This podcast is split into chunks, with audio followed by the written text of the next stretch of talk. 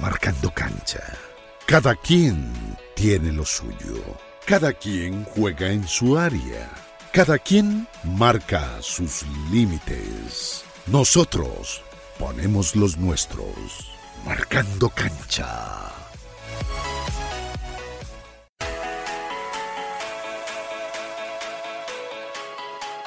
Hola, hola, ¿qué tal? ¿Cómo les va? Bienvenidos. Aquí estamos para analizar en esta previa del partido lo que va a ser el duelo entre Barcelona-Real Madrid. Un partido que se nos antoja puede ser tan interesante como aquellos que se vivieron en la época de Messi, en la época de Cristiano Ronaldo, en esos duelos que se pintaban entre Mourinho y Pep Guardiola.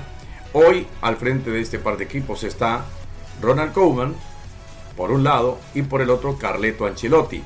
Si bien es cierto, Koeman ha recibido muchas críticas, muchos cuestionamientos, también hay que decir que ha sido respaldado por parte de la directiva del cuadro del Barcelona.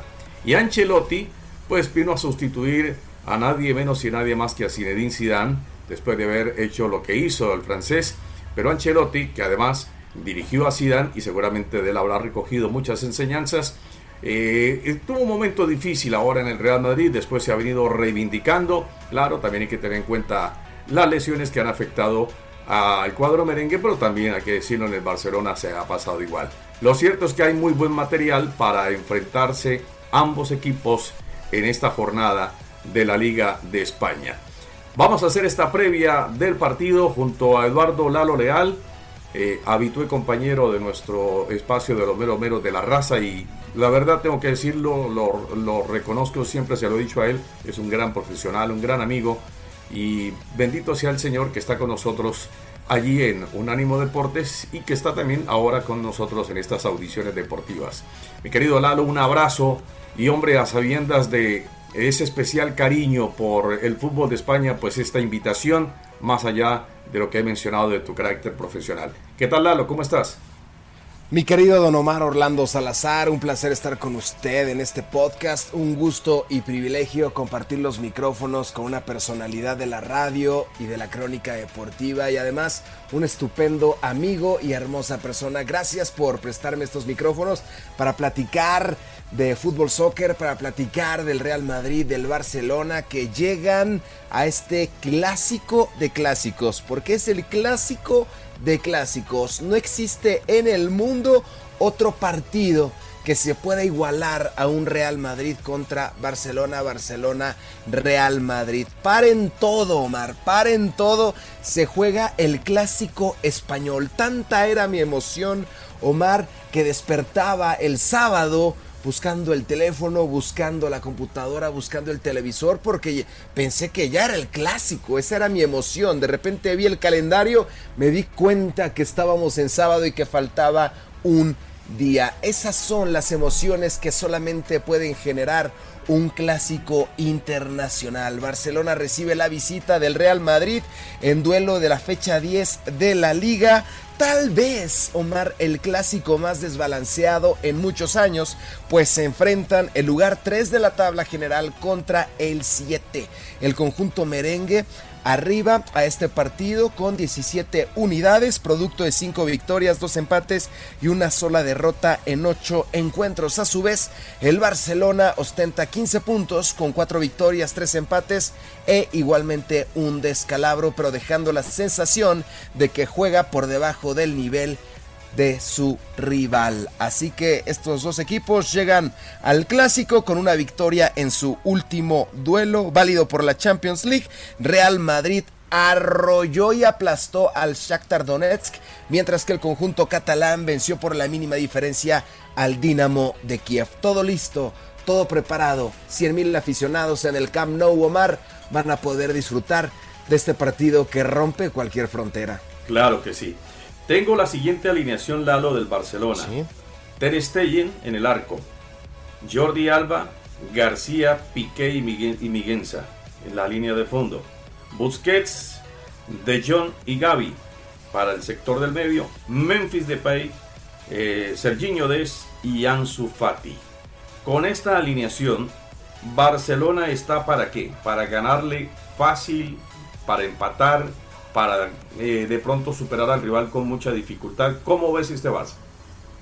La localía pesa mucho, la localía pesa mucho, el Camp Nou, la gente después de esta pandemia pues ya van a tener un estadio repleto de almas apoyando a su equipo, no ha sido fácil, eh, perdieron a Lionel Messi, como todos sabemos se fue al PSG, han tenido una baja de juego considerable, de repente jugadores como Ansu Fati generan expectativa, generan esperanza en el equipo culé, pero son locales.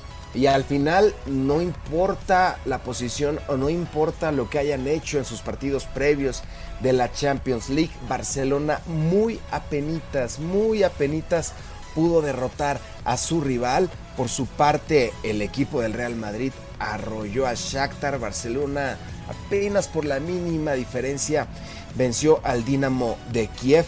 Pero insisto, no va a ser un partido de grandes anotaciones, primer clásico sin Lionel Messi en mucho tiempo.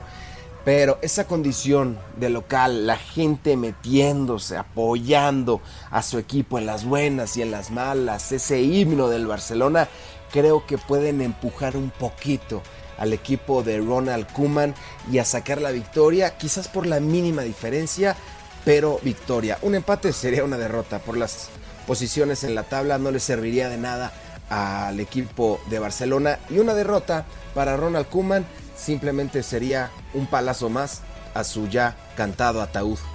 Sí. Bueno, y en el Real Madrid lo que tenemos en materia de alineación es la siguiente. Courtois en el arco, Lucas Vázquez, Militao, Alaba y Mendy. Casemiro, Cross, Modric, Rodrigo, y arriba, Benzema y Vinicius. Real Madrid, y te hago la misma pregunta, ¿está para qué? Para este duelo contra el Barcelona. Me gusta Mendy, me gusta la propuesta que me haces, pero yo metería a Nacho para darle más velocidad. Yo metería a Nacho, pero es la única interrogante, mi querido Mar, que le pongo a tu alineación. Barcelona va a salir así, pero yo sé que va a salir Mendy y en lo personal me gustaría ver más a, Nacho en el conjunto merengue. Nos planteas un 1-4-3-3, misma alineación, mismo planteamiento del Barcelona, poderío similar, no en resultados, pero sí en dinamismo y sí en esquema. Real Madrid está para la victoria.